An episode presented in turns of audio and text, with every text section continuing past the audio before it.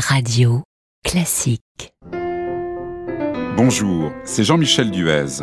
Je vais vous raconter comment Tosca, chef-d'œuvre absolu de l'opéra, a failli échapper à son auteur Puccini.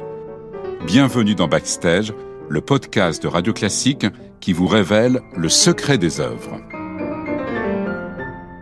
Nous sommes à l'automne 1894 à Paris dans l'appartement de Victorien Sardou.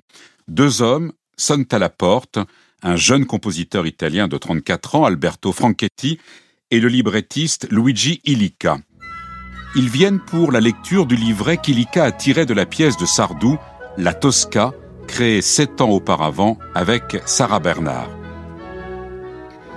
Un détail qui a son importance, un quatrième homme est présent, un compositeur auréolé de succès qui est à Paris pour la création française de son opéra Othello il se passionne pour l'histoire de Tosca et il a tenu à être présent à cette lecture. Ce compositeur, c'est Verdi. Au cours de la conversation, il glisse une petite remarque. Si je composais encore, je mettrais bien en musique cette Tosca.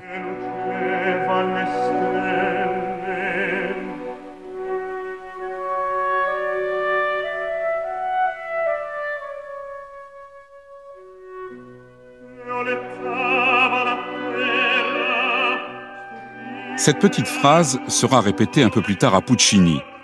Or, Puccini avait déjà un œil sur la pièce de Sardou qu'il avait vue quelques années plus tôt à Milan avec Sarah Bernard.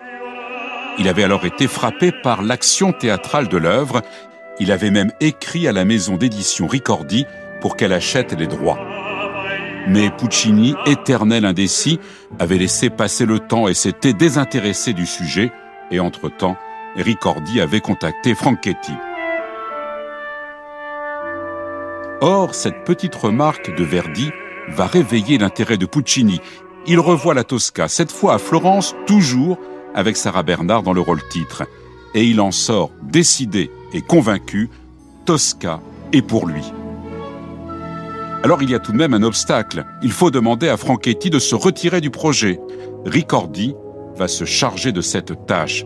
L'éditeur explique au compositeur que le sujet est immoral et qu'il risque de choquer le public, Franchetti s'effraie et se désiste.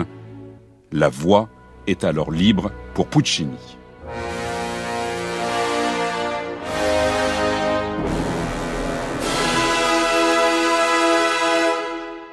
Le livret est confié à Giuseppe Giacosa, qui a déjà travaillé avec Puccini pour La Bohème et qui sera le librettiste de Madame Butterfly.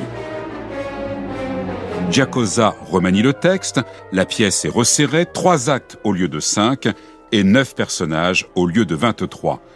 Reste à faire accepter ces coupes à Victorien Sardou. Pour cela, Puccini ira à Paris à deux reprises et il finira, non sans mal, à obtenir l'accord de l'écrivain. La partition est prête en octobre 1899 et en traçant la double barre finale, Puccini se serait exclamé la musique fut écrite par Dieu d'abord, par moi ensuite. Tosca est créé avec succès le 14 janvier 1900 à Rome, dans la ville où se déroule l'action. Tosca est fait de passion et de rebondissements. L'ouvrage met en scène des personnages et des situations réalistes. D'ailleurs, pendant qu'il composait, Puccini était allé à l'aube sur la terrasse du château Saint-Ange pour écouter les cloches des églises romaines et capter leur sonorité qu'il utilisera dans le final de l'acte 1, le majestueux Tédéum.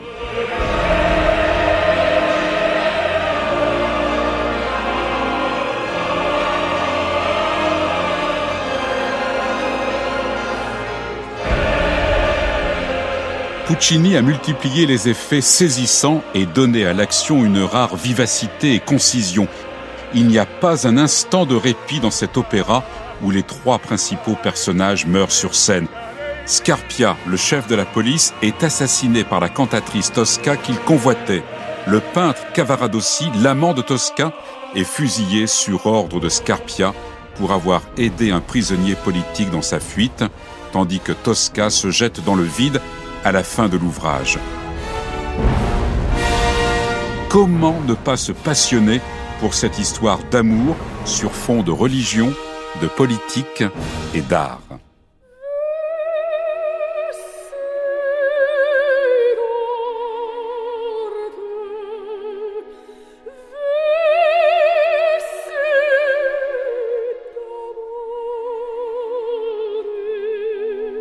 Plus d'un siècle après sa création, Tosca est l'un des ouvrages les plus célèbres et les plus joués du répertoire, un succès qui ne s'est jamais démenti.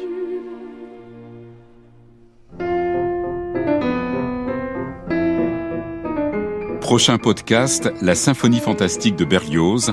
Sixtine de Gournay vous dira si cette œuvre célébrissime est vraiment un ouvrage autobiographique.